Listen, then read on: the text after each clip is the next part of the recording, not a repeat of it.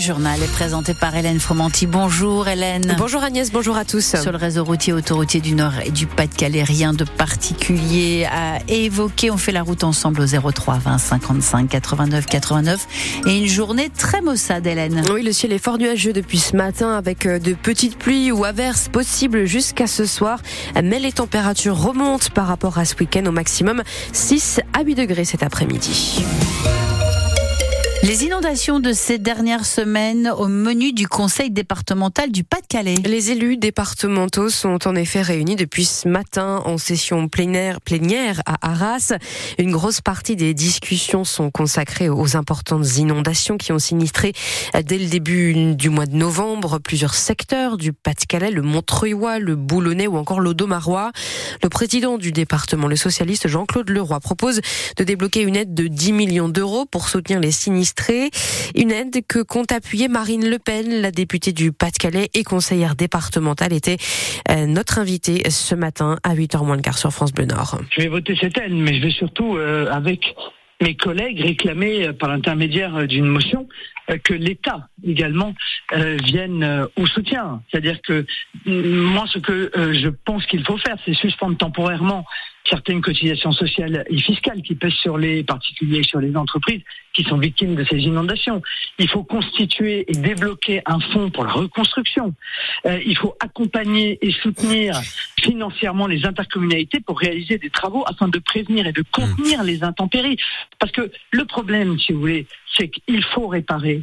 Il faut faire face à euh, euh, d'abord à la détresse psychologique, car ce qui est arrivé aux habitants est terrible, mais aussi à la baisse de valeur de leur patrimoine. Euh, certaines maisons ont perdu 50% euh, de leur valeur. Mais il faut surtout que ça ne se reproduise pas. Marine Le Pen au micro ce matin de Thomas Chauner. Lors de cette interview, il a aussi été question de l'attaque au couteau qui a fait un mort et deux blessés samedi soir près de la Tour Eiffel à Paris pour la patronne du Rassemblement national. Le gouvernement ne prend pas la mesure de la multiplication des attentats terroristes en France. Marine Le Pen estime que trop de personnes condamnées pour terrorisme sortent chaque année de prison en étant toujours radicalisé. La garde à vue du mis en cause, un franco-iranien de 26 ans fiché S pour radicalisation se poursuit ce lundi. Une enquête judiciaire a été ouverte en Allemagne puisqu'un touriste germano-philippin a été tué lors de cette attaque à Paris. Il n'y aura pas de nouveau procès d'Éric Dupont-Moretti une semaine après la relaxe du garde des Sceaux pour prise illégale d'intérêt. Le procureur général annonce qu'il ne fera pas de pourvoi en cassation. Cela signifie que la décision de justice à l'encontre du ministre de la justice est définitive. À Roubaix, la police municipale va pouvoir continuer à utiliser son logiciel de vidéosurveillance. Et ce, même si ce logiciel comporte une fonction de reconnaissance faciale. Le tribunal administratif de Lille rejette en effet le recours déposé par un collectif d'associations, dont la Ligue des droits de l'homme, qui réclamait l'arrêt de l'utilisation de ce logiciel. Pour sa défense face au juge, la ville de Roubaix a assuré qu'elle n'utilisait pas la fonction de reconnaissance faciale, une fonction qui inquiète les associations, mais pas forcément les habitants de la commune, Lucie Leconi. Sur la grande place de Roubaix, une caméra, puis deux. Il y en a 470 dans la ville. Une présence qui rassure Alice, une habitante. Dernièrement, il y a ma petite fille qui a été écrasée. le conducteur est parti, euh, il a continué sa route. Il n'est même pas revenu. Donc, euh, c'est la caméra de surveillance qui a permis qu'on retrouve euh, l'individu. Depuis 2020, le système de vidéosurveillance est doté d'un logiciel pour identifier les plaques d'immatriculation sur réquisition judiciaire. Et même s'il existe une fonction reconnaissance faciale, cela ne perturbe pas Matisse et Ibrahim, étudiants à Roubaix. Pour sécuriser, pour retrouver euh, des infractions, euh, je pense que ça peut être utile. Donc oui. La mairie a expliqué au tribunal qu'elle n'utilisait pas cette reconnaissance faciale, mais le simple fait de détenir ce logiciel pose problème à la Ligue des droits de l'homme, selon Philippe Vervac, président de la section Nord. On peut s'inquiéter que euh, cette fonctionnalité soit effectivement euh, déclenché. Et on peut aussi craindre qu'à la faveur de euh, nouvelles formes de législation répressive ou de, ou de contrôle accru, bah, qu'on se retrouve avec une généralisation euh, du recours à la reconnaissance faciale. Le gendarme de la protection des données, la CNIL, s'est rendu à Roubaix en avril dernier pour s'assurer qu'elle était bien désactivée.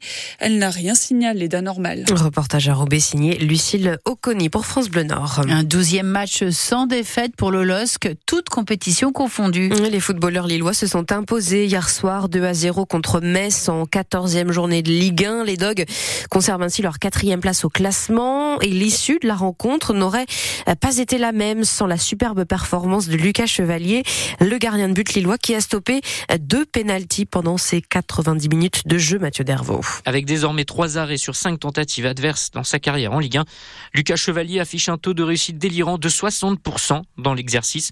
Il avoue pourtant ne pas avoir de recette magique. C'est pas forcément quelque chose sur lequel euh, je travaille. Les pénalties, je pense plutôt au feeling, euh, à ce que tu ressens sur le moment et l'instinct que, que vraiment bosser dessus. Hier soir, il a enlevé une belle épine du pied au Lillois en arrêtant le premier à 0-0, puis le deuxième à 2-0, évitant de relancer les Messins en stoppé deux dans un même match.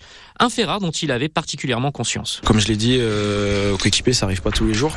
Euh, je sais même pas si ça va encore arriver dans ma carrière. Deux, deux en un match. Euh, je pense que ça restera une performance que j'oublierai pas. Son équipier Rémi Cabella salue les exploits de son gardien et voit même plus haut pour lui. Il faut féliciter Lucas qui est en ce moment euh, à un très très très haut niveau et j'espère de tout cœur qu'il touchera encore le très très haut niveau et pourquoi pas l'équipe de France et je pense qu'il le mérite et ça va venir petit à petit. Il devient ainsi le deuxième gardien en Ligue 1 cette saison après Marcin Bulka de Nice a arrêté deux pénalties dans un même match. Et le compte rendu complet de cette rencontre est à retrouver sur francebleu.fr. On en reparle aussi ce soir dans Tribune Nord, votre émission foot. Sylvain Charlet et ses invités reviendront également sur la belle réaction de Lens, les Saint et tout juste remis de leur lourde défaite 6 à 0 contre Arsenal en Ligue des Champions, ont réussi à battre Lyon, non sans mal, samedi 3 à 2.